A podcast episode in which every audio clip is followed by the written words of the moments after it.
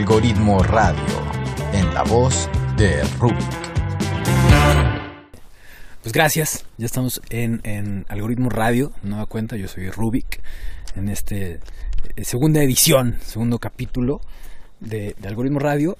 Eh, en la anterior ocasión estuvimos hablando acerca de los algoritmos y el lifestyle de, todo este tema de los algoritmos. Simplemente, bueno, fue una, fue como una especie de, de bienvenida al tema en, el- en la edición primera, pues porque nos llevamos a algoritmo radio y de alguna forma tenemos que establecer como esa conexión a un tema que nos ha parecido muy llamativo, muy pues bueno, que vivimos sin duda alguna en un, en un algoritmo, yo lo estoy hablando a través de un algoritmo que es la plataforma en la que me estén escuchando. Y bueno, estoy- estamos grabando como siempre en el, en el desierto de México. En esta ocasión decidí salirme de, de, mi, de mi cabina de grabación muy sui generis y, hacerlo outdoors. Vamos a ver al aire libre, no outdoors. Entonces vamos a, vamos a ver qué tal nos funciona esto. Intentaremos un poco limpiar la grabación del viento y todo esto. En fin. Y ¿qué tema vamos a, a platicar en esta, en esta ocasión? Bueno, vamos a, vamos a dar un pequeño giro, porque siempre vamos a estar girando los temas. Eh, en esta ocasión quiero hablar de, un- tema que es súper interesante, que va muy vinculado a, lo que a mí me ha llamado la atención de los algoritmos, etcétera, de la realidad simulada, de la realidad en la que, en la que habitamos. Y es que hay algunos episodios eh, bíblicos que a mí me llaman muchísimo la atención no y no digo al margen de la, de la religión que se profese etcétera la Biblia vista como un pues un, un- libro compuesto de varios libros de varios como una saga es una saga muy amplia como el Señor de los Anillos como los Reyes Malditos como todo esto pues la Biblia es un, es un libro que está integrado, es una historia que está integrada por, muchos libros. Y ya, a, ver si en otra ocasión nos da más, más chance de hablar acerca de la Biblia como una obra literaria, como una obra pues dramatúrgica, como un melodrama, ¿no? donde hay un bueno, hay un malo, eh, este, este bueno y malo en algún punto se tendrán que enfrentar, como en las novelas policíacas, donde, donde siempre el, detective se- llega a un punto donde un enfrentamiento físico, pues con el malo. En este punto, pues todavía Dios y el diablo no se enfrentan ellos físicamente. Algunos de sus ángeles y arcángeles y toda esta mitología, al parecer sí ya han tenido pleitos, ¿no? Como a golpes, ¿no? Este, con, con, con, con, con algunos demonios o, o con el diablo mismo, ¿no? Ya entraremos a, a todo eso. En esta ocasión, a mí hay un, hay un, hay un pasaje que me gustaría muchísimo abordar porque de él se desprenden un montón de reflexiones, que a final de cuentas de esto se trata este, este podcast, este foro, que es eh, de la reflexión, porque la reflexión invita al pensamiento. Y eso es, eso es realmente el, tema del, del podcast o de ponerme aquí a hablar en el micrófono para ustedes, para ti, es, es, es, hablar de esto, ¿no? Eh, y es el, es el, el evento de, de, de Dios, la expulsión de Adán y Eva del, del paraíso, del jardín del Edén. Que todo esto lo puedes encontrar, pues, en el, en- obviamente, en el libro de Génesis de la Biblia. También hay, hay que hacer un, un paréntesis para explicar. Digo, yo hablaba hace unos momentos acerca de que la Biblia es un libro que se compone de muchos libros, ¿no? Y, y sobre todo, ya, una vez que nos metamos a este tema, seguiremos, porque, pero, pero hoy no es, el, no es el asunto, solamente sí explicar que la Biblia está escrita, digamos, en cuatro tiempos diferentes, hay cuatro fuentes muy identificables. Eh, un personaje que se llama Julius Wellhausen, con W, Wellhausen, él, él, hizo este análisis muy claro en el que te das cuenta de por qué algunas cuestiones se contradicen con otras en la Biblia o parecieran aparecer como a destiempo, como que ya se había hablado de esto, luego se pierde y luego se regresa el tema y luego otra vez, ¿no? De ahí que Ned Flanders, en el capítulo este de Los Simpsons en que le va súper mal, y te dice, pero pues cómo, ¿no? Si yo he cumplido con todo lo que dice en la Biblia, inclusive las partes que se contradicen, ¿no? Y es por esto, porque la Biblia está escrita en cuatro tiempos diferentes. La primera de estas etapas de la Biblia es la etapa ya vista, ya vista. Es en la que a Dios se le refiere como Yahvé, Yahvé. Y, es, muy recurrente, y ya ve, y ya ve, y luego le cambian el nombre en otros libros, y en otros libros. Es porque obviamente la Biblia atravesó varias ediciones y varios editores que la fueron armando de diferentes tradiciones y fueron armando pues este gran libro que, que tomó siglos, pues. Que es el, en teoría pura, pues está escrita por Dios, ¿no? O sea, un día como que dijo, a ver, voy a escribir un libro donde todo esté, ¿no? Y lo voy a publicar, tras, se convierte como un best seller y pues ahí está todo. Pero pues cuál, ¿no? Está escrita en cuatro tiempos. Entonces, esta, esta versión ya vista tiene la, la visión, una visión súper antropomórfica de Dios, ¿no? O sea, es decir, como que Dios tenía como una figura humana, tan es así que se hablaba como de tú a tú, con Adán, con Eva, como que tenía una comunicación muy frontal, ¿no? Se les aparecía y él, caminaba por el jardín del Edén, o sea, era, un dios antropomórfico, es decir, con, como con figura humana, ¿no? Ahí te encuentras los libros de Génesis, Éxodo, Números, ¿ves cómo van cambiando? Y Génesis también es otro libro súper interesante. Bueno, de, de, eso estamos hablando. Es ahí donde viene la expulsión del Edén. También viene otro capítulo, o cuando menos los barruntos. Los barruntos de lo que sucede con, eh, con la aparición del diablo, porque sin duda tiene que aparecer desde el primer capítulo. Pero solo, solo, son barruntos, o sea, nunca queda muy clara la expulsión de, de Luzbel en su rebelión. Y, esto podemos hablar, es interesantísimo ese pasaje también. la siguiente, y esta, esto, esto, esto la, la, etapa de, del yavismo es como el siglo X antes de Cristo. Luego viene una como el siglo IX, que es la eloísta, donde también Dios es, como antropomórfico, pero tiene como un humor, o sea, muchísimo más pesadito que en la otra, ¿no? O sea, él, va, más a subrayar como la labor de los profetas por encima de, la cuestión política. Pero tiene unos pasajes interesantísimos de este Dios que le va cambiando el humor a lo largo del, a lo largo de la saga, ¿no? O sea, es cuando le pide a, a Abraham que mate a su hijo Isaac. Y le pide que que lo sacrifique. Entonces Abraham lleva con engaños a su hijo a una montaña y luego de pronto lo amarra y, lo va a matar. Y cuando lo va a matar, como que Dios le comunica, oye, no, finta, finta, no, ya se cancela, carnal. Ya vi que sí, te estaba poniendo como a prueba, nada más para ver tu fe.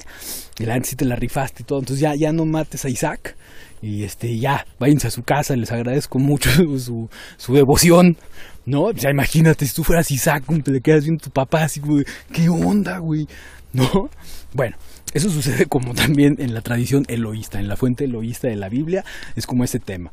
Tienes otra que es la fuente sacerdotal, que es, escrita al sexto antes de Cristo, que es un dios como amorfo, muy distante. Ahí, ahí por ejemplo, aparece cuando da los, los diez mandamientos. O sea, desde lejos los comunica a otro, ya es como un Dios que se comunica diferente. Y por último, pues tienes la visión deuteronomista, que desde luego de ahí sale el libro de Deuteronomio. Y ahí comienza la historia de Moisés, ¿no? Y, la, nación israelita es visto como algo santo y sagrado, ¿no? otra visión. A lo mejor este mapa que les doy, como que a lo mejor estaba cayendo como que ciertos veintes acerca de entender pues cómo fue construida la, la Biblia y en ese sentido pues cómo van las cosas. Entonces acá, en este capítulo que yo quisiera abordar de Adán y Eva, de la expulsión de ellos, es también como un ejemplo gigantesco de Dios como un simulador, bueno, desde Yahvé, cuando menos, ¿no? Em, me remonto mucho a este pensamiento, creo que donde es el que me inspira a hacerlo, el que digamos que me lo incrusta, es, es Mikhail Bakunin, este eh, filósofo, pensador eh, ruso, Mikhail Bakunin, que hacia que 1882 escribe un ensayo que se llama Dios y el Estado. Mikhail Bakunin es el padre del, del anarquismo. Y es, eh, de una visión como muy pura del anarquismo, como una visión en la cual no ocupaban reglas, no ocupamos una, figura de autoridad que estuviera empujando como todo esto. Y Mijael Bakunin, en ese momento, 1880 y tantos, o sea, una de sus principales luchas, de, ahí su análisis bíblico, pues era darse cuenta de que el Estado imponía en gran medida su fuerza a través de las, del impulso religioso, del pensamiento religioso de las cosas. Entonces de ahí que él hace este ensayo que se llama Dios el Estado, y aborda muy brevemente, ¿eh? en las primeras páginas, aborda brevemente este incidente de la expulsión del, del paraíso. Eh, y, yo lo, quise profundizar un poco más porque se me hace súper simbólico, ¿no? Yo te diría que para analizar estos temas, si ahí luego los quieres como revisar que todo esté en orden, ten una Biblia a la mano o después, revisa los capítulos. Una, una, rein- una, una Biblia de la edición de Reina Valera, que es como la Biblia que, digamos, la, la versión que más se utiliza de la, de la Biblia. Es como una, porque hay muchísimas versiones. La, Reina Valera, la traducción o la, que hizo Reina, este, Reina Valera, se, me fue el nombre. Esa es. Entonces, te vas, por ejemplo, hay que entender que todo esto parte pues de la leyenda de que, bueno, para empezar, pues como que crea a estas dos personas que están en el, en un- el paraíso terrenal, también por ahí un choque de tiempos, porque no sabes exactamente entonces este, cuándo nace uno y cuándo nace el otro. Pero bueno, total que ya están ahí, ¿no? Génesis 2, 17. Y, y les da todo. Y aquí está todo. Todo, todo, todo, todo tienes, pero no pruebes de este árbol. ¿No? Y lo primero que quisiera aclarar es que el árbol, Génesis 2.17, no, como se suele, se suele pensar, o nos dijeron por ahí en la primaria, o en un momento, que era el árbol del sexo, ¿no? O sea, o que, o que tenía que ver con una cuestión sexual. ¿no? Que uno dice, bueno, pero, pero también porque le molestaría, ¿no? Pues si están ellos dos ahí, porque también había que reproducirse y esto y lo otro, y aquello, pero bueno, no. Entonces se llegó a pensar, o alguien te dijo, o nos han dicho, que era como que del árbol del sexo, que no probaran del sexo, que no tuvieran sexo, no tuvieran relaciones sexuales, pues. Pues no. Claramente, claramente ahí está, que les dice, no prueben del árbol, que es el árbol de la ciencia del bien y del mal. ¿Cuál del sexo? Ahí está. Es el árbol de la ciencia del bien y del mal. Traducción. No prueben del conocimiento. O sea, te regalo todo esto, todo este paraíso te lo pongo, pero no le entres al estudio. O sea, ese, bloqueo, ¿no? A la que hoy lo traduciríamos como un tema de derechos humanos, como, un- bloqueo al acceso a la educación, ¿no? Entonces ya, ya te habla muchísimo de este Dios, pues. O sea, es un Dios acaparador de la ciencia, del conocimiento, que pretende tener a la gente, pues, pues, en un estado como de un animal más. Suponiendo que los animales además no tuvieran un conocimiento, porque creo que si algo nos han demostrado es tener mucho conocimiento de las cosas. Y, les dice, porque si, si prueban del árbol, morirán. Ciertamente morirán. Órale. O sea, ¿qué, qué tal el nivel de, o sea, el nivel de chantaje, pero el nivel de amenaza? O sea, te doy todo, pero no conozcas. Y hay peor tantito, si conoces, no solamente te quito todo, te mueres. Y bueno, eh, como, como esto no es de nuestro conocimiento que no se quedó así, pues la serpiente, ah, porque para esto, en, este momento bíblico, al diablo todavía no se le conoce como diablo. ¿no? Por eso les decía que todavía es confuso en qué momento ya existe un diablo. Aquí en el relato se le denomina la serpiente. ¿no? O sea, todavía no es el diablo, es la serpiente. Entonces la serpiente, porque eh, todo parece indicar que una serpiente con piernas. Ya lo iremos viendo, esto es interesante. Pues se le aparece la serpiente a Eva y le dice, oye, es falso, ¿eh? Es falso, lo que te acaba de decir, ya ve, es falso. Si tú pruebas del árbol, no vas a morir. Garantizado que no vas a morir. Pues fíjate. O sea, ya, ahí en ese sentido, o sea, ya el diablo era el primer libre pensador. Pero ahorita, lo vamos a, a- entender por qué. Porque hasta ahorita pudiera pa- parecer que era una mentira para que se murieran, ¿no? O sea, así de truculento, para hacer enojar a Dios, como si el diablo tuviera como misión última hacerlo enojar o, hacerlo, hacerle este, este tipo de trampitas, ¿no? Como de, como, como de hacernos a los hombres pecar, ¿no? Para, ándele, güey, como que yo pude más que tú, ¿no? No sé, y como si Dios estuviera así ocupadísimo, chin, Rubik cayó ahí en el pecado, esta, esta, esta mano me la, me la ganó el diablo, chin, ¿no? Y ahí va Eva, y obviamente prueba el árbol. Y eso lo convierte en la primer científica de la historia. No, dice, no, a ver si, no, a ver, lo voy a comprobar yo.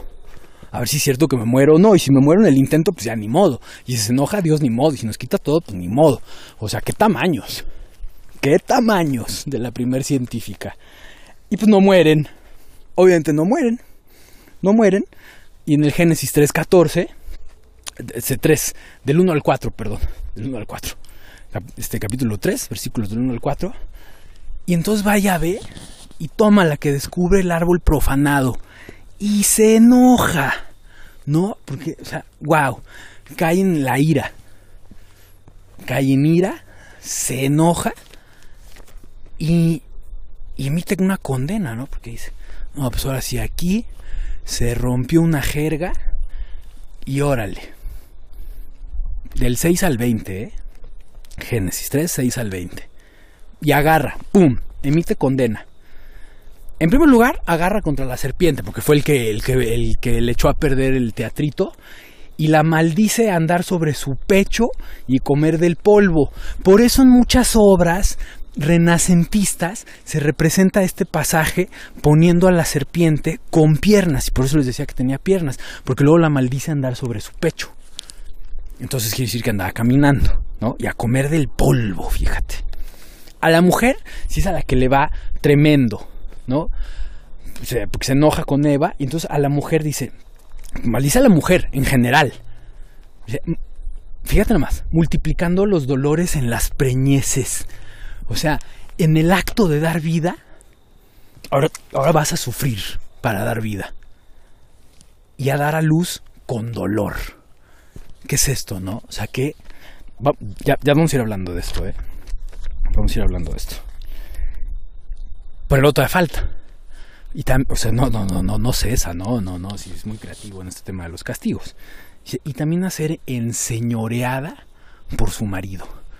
Porque ya entrada tenía que tener un marido y, además tenía que ser enseñoreada. Ahí está todo, ¿eh? Al hombre lo condena a no proveer más, a no probar, a no comer nuevamente del árbol del árbol de la ciencia del bien y del mal, fíjate. Dice, ah, ya lo probaste, pues ahora también te lo voy a quitar porque luego ya se me puedes, puede crecer mucho esta situación.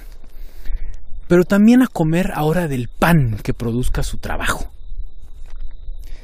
Vamos a seguir analizando todo esto, ¿eh? nomás que no quiero interrumpir. Porque no cesa ahí. Es generacional, además, el castigo, es, es per eternum, y además es en grande. Dice, a la tierra cuarto condenado, serpiente, mujer, hombre y a la tierra también, a todos parejo, a la tierra. A la tierra todavía no existía porque ellos vivían en el jardín del, del Edén. Pero ya dijo, bueno, ya de todos modos me voy, a, me voy anticipando porque de todos modos los voy a correr y a donde los voy a correr a la tierra, ahí también para que vean. A ser maldita y a producir espinos y cardos.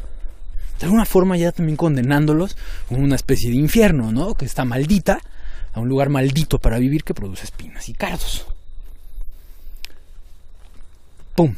Hasta ahí la sentencia. Y ahorita la analizamos. Al final de cuentas, alguien tuvo razón en toda esta historia. Y fue la serpiente. Porque no murieron. ¿no? Y esto convierte, o sea, ipso facto, a Dios, a Yahvé, como el primer mentiroso de la historia. Pues era falso. Era falso que iban a morir. ¿Para qué decía eso? O sea, algo sí queda claro en toda la historia, lo que tú quieras, pero es que había una mentira. Y esa mentira venía de Yahvé, venía de Dios. No murieron. Por eso te decía yo, como Bakunin, lo rescato, a la serpiente como el primer libre pensador. Y también como un divulgador de la ciencia. Es el primer divulgador, es el primero que va y le dice a Eva, no, es que, es que no vas a morirte. Y te lo garantizo, y tenías razón. Eva, la primera científica. En ese sentido, a, Adán también como un científico, porque también le entró a probarlo. O sea, y también quitar como toda esta leyenda de que fue la mujer y le dijo y lo tentó y tuvieron sexo y... No, no, no, bueno, de alguna forma todos tuvieron como una curiosidad científica de divulgación, otros como de experimentación y lo hicieron. Ahora sí vamos a entrar como a analizar el tema como de la sentencia de emitida por Dios, ¿no? Porque es inexplicable. O sea, es inexplicable lo que hace. En primer lugar, porque, porque mintió acerca de que se iban a morir. Y eso ya entra, lo, descalifica completamente. Pues, para empezar, es el primer pecador. O sea, eso calificaría a Dios como el primer pecador. O sea, mintió. Y, y además, ya pone de relieve en él algo que va a ser como sistemático y recurrente en, la, la narración bíblica. O sea, su vanidad. Desde la expulsión de Luzbel, porque como que le reclama, ¿no? Como que tienen un conflicto, digamos, obrero patronal, un tema de desarrollo organizacional, y dice, bueno, ¿y nosotros qué, no? ¿Yo qué? O sea, ¿cómo voy a subir en esta organización? Pues, o sea, ¿yo en qué momento voy a ascender? Entonces como que Dios se enoja, lo expulsa, porque nadie podía estar como a su nivel, o sea, eso, eso es, es, como la primera gran lección de desarrollo organizacional de Dios, o sea, ¡pum!, despido, ¿no? Este, reducir el motín, aniquilar, nada de que, o sea, no tuvo que tener una charla de que, oye, pues mira, pues yo soy Dios y así funciona esto, ya más arriba de mí pues estaría canijo y así, pero pues lo que te podemos ofrecer es como que un gran, un, gran nivel en, esta organización, atemporal, eterna, en la cual pues te puedes seguir desempeñando como el coordinador del staff y todo esto, ¿no? Entonces, es, una, es una labor súper titánica, o sea, igual no te puedo ofrecer mi puesto, pero, pero sí, no, no, no, no, Dios lo aniquiló. Pero bueno, eso, eso ya lo vamos a ver otro día. Dios pone a, a, Yahvé como un acaparador del conocimiento, algo que ahorita es sumamente sancionado por los derechos humanos, el acceso a la educación. Y, y, bueno, también pone en relieve pues una, una, la envidia por el conocimiento, la envidia para que nadie más supiera todo lo que él hace. Me parece que son pues ya tres pecados capitales reunidos aquí, que es ira, vanidad y envidia, en los que incurre pero rapidito, o sea, como una tipificación penal, o sea, son como, son como delitos, pecados en los que incluye, pero clavadísimos, dijeran los abogados, o sea, son elementos penales clavadísimos ahí. Y ¿por qué se llaman pecados capitales? ¿No? También vale la pena como explicar esto. Este, no, no, para los que vieron la película de, Seven con, Brad Pitt y Morgan Freeman, ¿no? Con su voz así, parece que él nunca envejece ni rejuvenece, ¿no? Como que siempre, él, como que siempre ha estado así. Entonces tiene siete pecados capitales porque de estos siete pecados capitales es que nacen toda una amplia gama de pecados. En ese sentido, pues tienes ahí la, tienes la soberbia, avaricia, lujuria, ira, gula, envidia y pereza. Y ahí ya tienes tres en los que incurrió Dios, ¿no? O sea, vanidad, eh, la envidia y pues yo te diría también soberbia, ¿eh? Que también, si me permites remontarme un poquitito más, cuando Dios crea en siete días todos los, el, el mundo, vamos, el universo, o sea, Él descansa el séptimo día. Y tú dices, pero ¿por qué descansó? ¿No? Digo, pues si es un Dios tan, omnipresente, tan eterno, infalible, una gama de principios que tiene este Dios, cuando menos bíblico, pues sí, causa extrañeza que haya tenido que descansar como que al séptimo día, ¿no? En sentido, es inclusive eh, causa desconfianza, ¿no? O sea, en este Dios fatigable, que nada más aguantó como seis días y se cansó se cansó y tuvo que descansar, entonces no, no le vayas tú a, a, hacer oración o a escribir, ¿no? En el séptimo día porque está cansado y está descansando. Que, cosa curiosa, porque al séptimo día técnicamente es el día que ir a, la, ir a lavarlo, ¿no? ¿No? Las misas, todo eso siempre son como al séptimo día, el día de descanso, el sabbat, ¿no? El año sabático. El sabbat, pero nosotros lo hacemos como que en domingo. Ya no, no tengo ahorita toda la explicación de todo eso, pero entonces como que ese día como que se toma un descanso de la semana para que lo adoren, ¿no? Pues ya ves que es un poco como vanidoso a la luz de todo esto. Y, y, y, y, ahí tienes estos, estos tres pecados capitales, cuatro, si tú le añadieras como este, este incidente de la creación del mundo en la que él tiene que descansar al séptimo día. Entonces, pues es un, Dios fatigable, es un Dios que se cansa, o sea, ¿qué, hizo, ¿qué hizo en su descanso? O sea, se pone a ver Netflix, pone a ver series, pide comida a domicilio, ¿qué hará cuando Dios está cansado en el séptimo día que se toma como su relax? Y de los siete pecados capitales también me parece importante hacer como un paréntesis para explicar que para los siete pecados capitales hay siete virtudes que son las que riñen con esos pecados. O sea, que son las cosas que hay que, digamos, trabajar ante la luz de la... Tú puedes escoger dos cosas en esta vida, o sea, quiero explicar eso, o sea, me parece que el pensamiento de Bakunin y de todos estos va exactamente lo mismo, o sea, no hay bueno, no hay malo.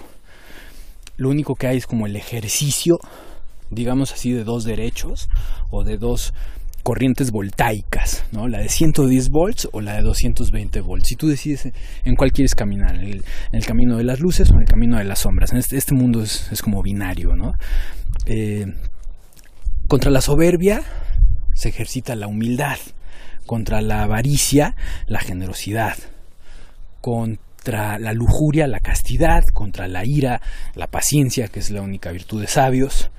Contra la gula, la templanza contra la envidia la caridad y contra la pereza, desde luego, el trabajo. Entonces, son, son estas como dos corrientes en las cuales tú te puedes desarrollar como tú quieras. Tú puedes ser tan perezoso como tú quieras. No, nada será bueno o malo. No sería como un juicio demasiado maniqueo, ¿no? Como, este, ah, eres bueno o eres malo, ¿no? Simplemente eh, haces un ejercicio más profundo de, de pereza o de trabajo, o etcétera, ¿no? Ahora, la pregunta aquí persistirá, ¿no? Entonces dices, bueno, ya hicimos como un análisis de todo este rollo, de, lo que hizo Dios en, esta pues, sentencia como muy fallida, pero también te das cuenta de que, de que, de, que también toda legislación, si, si tú me lo permites decirlo, pues fue como la primera legislación simulada, porque desde que él la hizo, o sea, él sabía que no era cierta. O sea, él sabía que no los iba a matar, él sabía que no se iban a morir, él sabía todo esto. Entonces, desde que hace la legislación, ya es la primera legislación simulada, es la primera legislación falsa. O sea, tiene, y además las consecuencias o la inobservancia de la ley también eran falsas. O sea, en fin, todo, todo, todo, lo que dijo, o sea, fue un mentiroso como, como, como no sé, como, como, más bien el rollo como de los como de los sociópatas, ¿no? O sea, se dio como el tiempo, como de pensar cómo hacer todo esto para, para tenerlos en, control, ¿no? Pero ¿para qué habría de hacer esto? O sea, todas estas pifias procesales en la creación de la norma, del acaparamiento del conocimiento, del bloqueo al derecho de la educación, etcétera, todo esto, o sea, pero ¿para qué? O sea, ¿cuál era su tema? ¿Por qué hacerlo? Para que además tener como una amenaza tan grande en ambos sentidos. O sea, si conoces, te quito o te mueres. Y, y en ese sentido, me parece, si me lo permites, si, el análisis nos lleva hasta allá, que ya Dios se convierte también como el primer torturador. O sea, date cuenta, la sentencia que emite se está como, como en super el rollo de Michel Foucault de su libro Vigilar y Castigar. Es un librazo, bueno, de este genio de nuestro tiempo, Michel Foucault, Foucault, por si no lo, ubicas o lo, estoy diciendo mal, Michel Foucault, para el que lo quiera googlear, para el que quiera comprar libros de él o entrar un poco en lo que hablaba Michel Foucault. Vigilar y Castigar es un libro que hace toda una semblanza acerca de cómo es que la sociedad ha elegido castigar las conductas que reprueba y vigilarlas y habla de los centros penitenciarios y habla del modelo, panóptico de las, de las penitenciarías. No, no, no, bueno, tremendo, tremendo lo que hace. Y, es como, como o sea, toda esta sentencia lo, único que se remite es como a una ensalada de sensaciones insoportables y derechos suspendidos. O sea, ya estás suspendido tu derecho a vivir en paz, a vivir en el Edén, que, nada le costaba a Dios, o sea, nada le cuesta, nada le cuesta decir, ay, sigue viviendo aquí, pues, ¿qué va a pasar? No, no, no, no. Entonces, ahora, lo, lo que era este, considerado una maldición, hoy es un derecho humano, ¿no? El derecho humano al trabajo. Pero, pero ¿por qué suspender ese derecho? Solamente porque... Y punto número dos, el tema de la tortura. O sea, ¿por qué condena a la mujer a tener dolores en las preñeces? A la serpiente a arrastrarse su pecho y comer del polvo. Y a la tierra a producir espinas y cardos. Es súper torturador. Vamos. no, no, no, no es, inexplicable, ¿eh? es inexplicable además cómo es en la narrativa como que nos perdimos de todo este análisis en algún punto del camino y todo se quedó como en como en algo que aceptamos como a pies juntillas, ¿no? Así hasta muy hasta como hasta como muy de catecismo, como como ay, pues sí, los expulsaron porque se portaron mal y pues ya ni modo y luego cargamos como que el pecado original y, y toda esta serie de cosas y bla bla bla, pero el análisis era como muchísimo más profundo, o sea, ya se ve. ¿Por qué habría Dios de modificar a la mera hora la sentencia. Porque le tembló la mano, porque era como un árbitro nervioso en un clásico América Chivas con el estadio Azteca lleno, ¿no? Y, le dio como miedo marcar el penalti. No, no lo creo. No solamente porque él sabía que la, la legislación era simulada, sino porque es un vanidoso. O sea, porque eso lo exhibe con una gran vanidad. ¿Qué es un vanidoso sin admiradores? ¿O qué es un soberbio sin gente que le tema? ¿Qué es un torturador?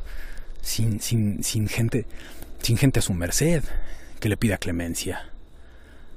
O sea, la sociopatía o la psicopatía del tema necesita forzosamente de víctimas que hagan el ciclo, que, que corran el ciclo para él.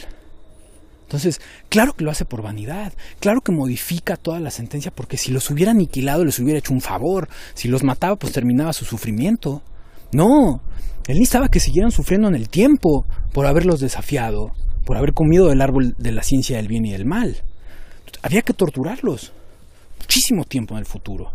Entonces hoy sus adoradores, pues más bien le simulan, le simulan tenerle adoración, porque si se enoja sale peor. Entonces ya es como un, como un ciclo como de Estocolmo, ¿no? Como del síndrome de Estocolmo, en el cual empieza a, querer pues al, a tu secuestrador, porque, bueno, se genera una serie de, simbiosis, ¿no? Psicológicas, etcétera. Este análisis invita a la reflexión. No es un tema que yo esté abordando como de un punto de, del catolicismo, del cristianismo, del esto, del otro. Hablo como de, vamos a llamarlo así como de un, de un libro de ficción una novela en la cual sucede esto, más tú le puedes hasta cambiar el nombre a los personajes, ya no se llaman Adán y Eva, ahora se llaman este, Luisa y Pedro, y en lugar de Dios, pues vamos a suponer que este personaje les regala como un terreno enorme, ¿no? Así, no sé, en, la playa, precioso, X, y ahí les dice, bueno, nada más lo único que no puedes hacer es, es leer los libros de la biblioteca de la casa, y ya. Entonces, no, digo, para evitar como herir susceptibilidades acerca de la religión, bueno, nada más cambia el nombre de los personajes y, te invito a la reflexión del tema. En fin, ya nos extendimos con esto. Eh, le agradezco a, a mis patrocinadores, o a mi patrocinador, a Mezcal Villasuso, que, es el que me acompaña en todos estos estudios y todo esto. Mezcal Villazuz un mezcal de, Guanajuato que puedes encontrar hoy en restaurantes de primera línea en todo el mundo, en, en Chicago, en Nebraska, en Dakota del Norte, ya van para España, ya van para Madrid. En México están en restaurantes importantísimos, cadenas hoteleras. Y, y, bueno, les agradezco. Te agradezco a ti por haberme escuchado. Espero que nos veamos en la, en la próxima edición de todo esto. Eh, creo que es todo. Por favor, escríbeme. Ahí estoy en las redes, en la, única red social que tengo, que es eh, Algoritmo Radio en, Instagram. Y también, pues, por correo, para alguna otra cuestión, etcétera. En, igual algoritmo radio arroba gmail.com y también pues estamos en YouTube en igual algoritmo radio por ahí ojalá que el círculo de la comunicación se estreche entre nosotros, que me dejes pues, tus comentarios, tu, parte del análisis, que esto sea pues un círculo más bien virtuoso de comunicación. Y nos vemos la próxima. Te agradezco. No morirá la flor de la palabra.